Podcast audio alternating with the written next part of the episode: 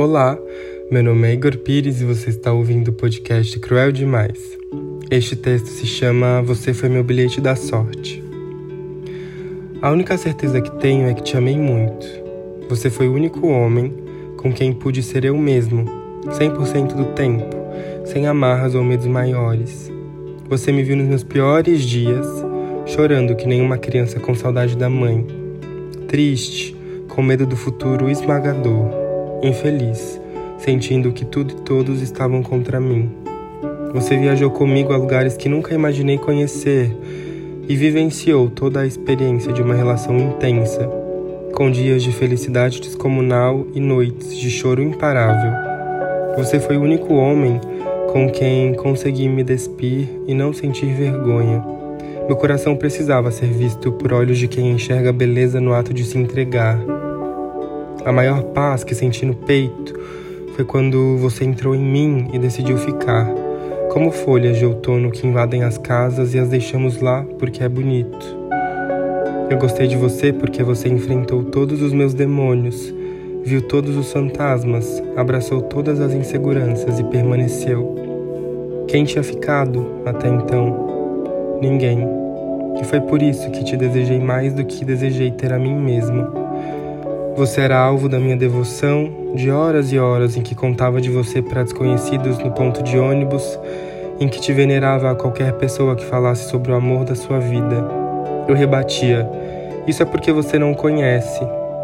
E aí eu fui te conhecendo, me entregando cada vez mais, sentindo o medo de saber que a entrega estava acontecendo da maneira mais profunda e ilimitada possível. Eu estava contigo inclusive para o pior, e eu sempre esperava por ele, já que a vida é esse eterno ir e vir. Toda vez que eu acordava mais cedo e tive a dormir, eu pensava: ele será o próximo a me deixar.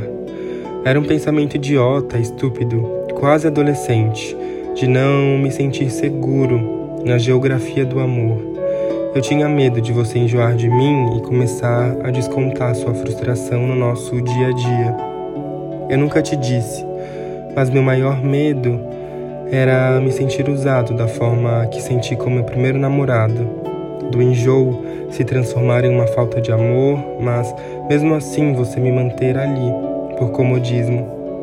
Meu maior medo era perder o fôlego contigo e com o nosso relacionamento, mesmo já tendo percorrido de Botafogo até a Lapa só para te ver, e ainda assim ter pulmão para chegar até a Tijuca.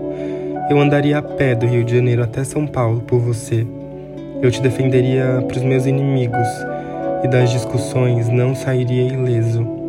Depois de tanto pensar na imagem da sua mão soltando a minha no meio da guerra, de você me virando as costas e indo ao encontro de outra pessoa, de você finalmente se afogando em outro e gostando da queda, aconteceu.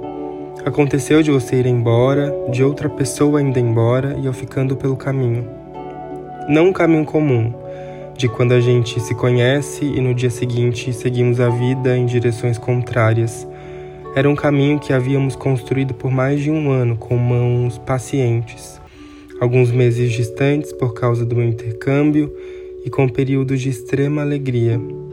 Eu fiquei no meio de todas as lembranças, memórias e pesadelos eu fiquei no meio de todas as frustrações que agora guardo na escrivania que compramos juntos, para ter com quem conversar. Eu fiquei neste texto, tateando alguma fresta de sentimento que, porventura, você deixou quando se foi. Eu te amei muito, cara. Você foi o meu bilhete da sorte. Não acredito que vou me entregar assim a outra pessoa tão cedo, que permitirei ao meu coração o sentimento de ser visto em sua mais completa fragilidade e que conseguirei andar a pé, atravessando a cidade inteira com o coração na boca, amor nos olhos e o pulmão sem parar, porque do outro lado há alguém finalmente esperando por mim.